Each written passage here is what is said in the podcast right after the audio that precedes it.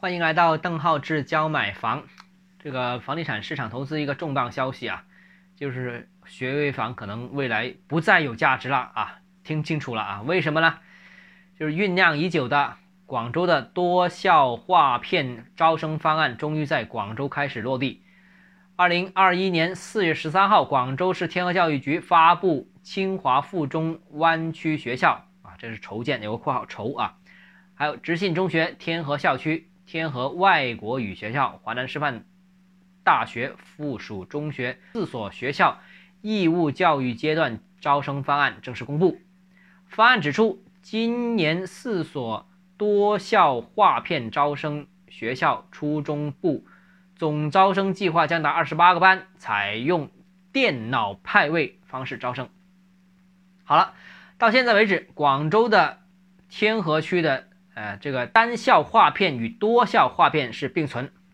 片区发展和整体布局统筹的时代啊，这是一个信号，也是一个开始。由此之后，未来多校划片的方式或许将推向全广州更广的区域，而学位房的价值呢，也会被重新审视。首先，第一个，这个学位房的高价，其实问题是不在房子，这个我们之前曾经谈过。学位房之所以贵，之所以价格坚挺，很重要一部分原因是在于学位。由于教育资源啊要求人人平等，所以呢，学位，尤其是优质学位呢，绝对不能搞价高者得，谁有钱谁读名校，这个不行啊。但是其实还是竞价，只不过这个竞价的环节不在教育资源本身，而在于房子上面。因为国内的家长都想方设法读名校嘛，想想让小孩读名校。所以呢，一直以来采取的地段制招生办法，并没有能够解决这个问题。学位竞价环节好像没有了，就变成了这个竞价到房子上而而已。所以房价就等于学位的价格，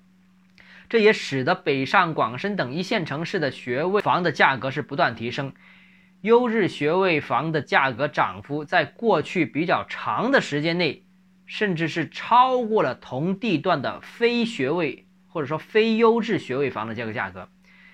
学位房也成为了投资客啊，不动产投资客青睐的投资品种之一。现在已经单独成为了一个门类啊，学位房啊，在不动产当中专门有一个门类叫学位房，所以开发商当然也投其所好了，哎，还还都引进一个名校啊。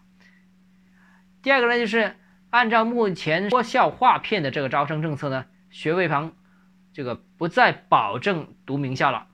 而非名校地段呢，也有可能读名校。那如此一来呢，将将使两者在学位资源上的差异被抹平。被划入多校划片的名校学位房身价呢，肯定会出现大跌。那除非什么呢？除非你像广州旧东山那样啊，旧东山闭上眼睛全部都是好学校，那你随便挑一家都无所谓。他怎么划片怎么抽你都是好学校，只不过是 A A 名校还是还是 B 名校而已。就除了这个这么窄的范围，这些。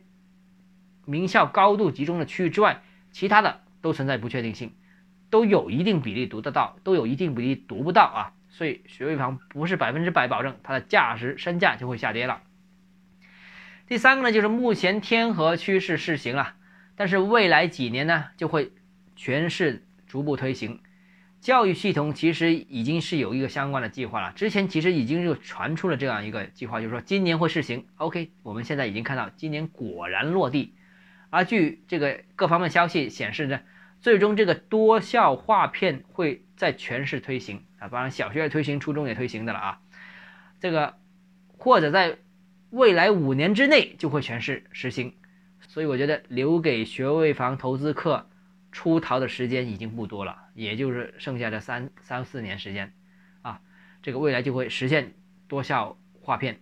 那目前我们见到，不单是广州啊。在之前的上海、北京等等这些一线城市，但凡对学位是有强烈需求的这些城市，学位房价格特别高的这些城市，都纷纷在初中也好、小学也好进行招生政策的改变，其唯一的目的就是一个，就是要随机分配优质教育资源，随机分配啊，就大家凭运气啊抽签，这个尽量实现公平。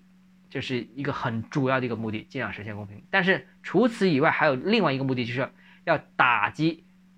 高价学位房的这种炒作、这种投资行为啊所以学位房，我个人建议，哎，如果你是投资的话，以后不要再考虑这个门类了。如果你是自用的买家来说，如果你